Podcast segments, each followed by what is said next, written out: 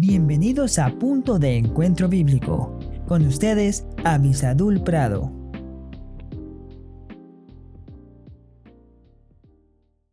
Hola, hola, qué bueno que estamos aquí juntos nuevamente buscando el consejo de Dios y durante esta semana estaremos analizando con el favor de Dios un concepto que más bien se presenta como revolucionario, el dar vida a través de la muerte. Y es que solamente en las manos de Dios algo así puede suceder.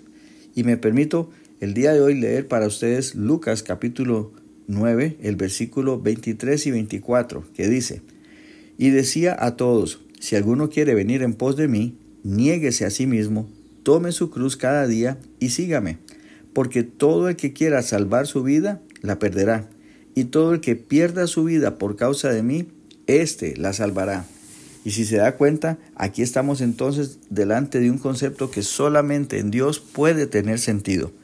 Y es que cuando una persona quiere alejarse de Dios con sus propias metas, bajo sus propios conceptos, creyendo que sabe lo que está haciendo, pues les tenemos una noticia a alguien así. Está perdiendo su vida.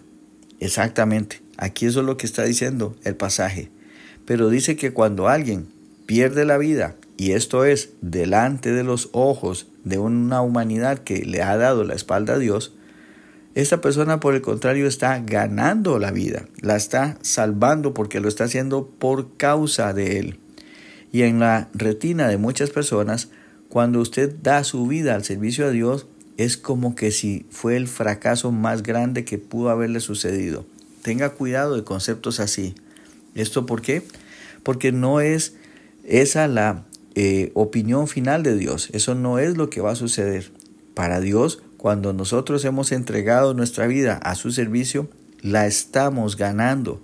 La estamos ganando porque la hemos puesto en sus manos, las manos de un todopoderoso Dios que controla los tiempos, que controla los conceptos, un todopoderoso Dios que ama y que quiere lo mejor para sus criaturas.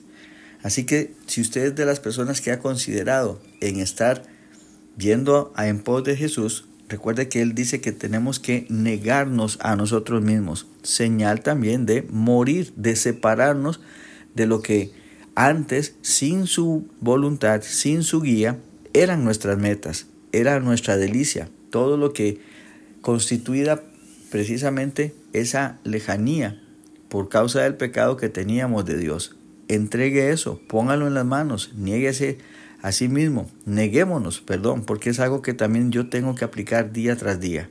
Neguémonos a nosotros mismos, tomemos la cruz y sigamos a Jesucristo, porque el que pierde su vida por causa del Evangelio, la está ganando. Que Dios le bendiga muy ricamente.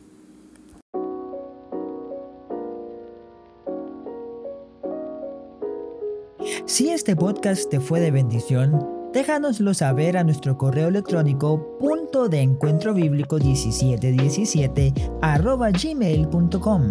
No olvides suscribirte, comentar, dar me gusta y compartir este podcast. Que el Señor te bendiga.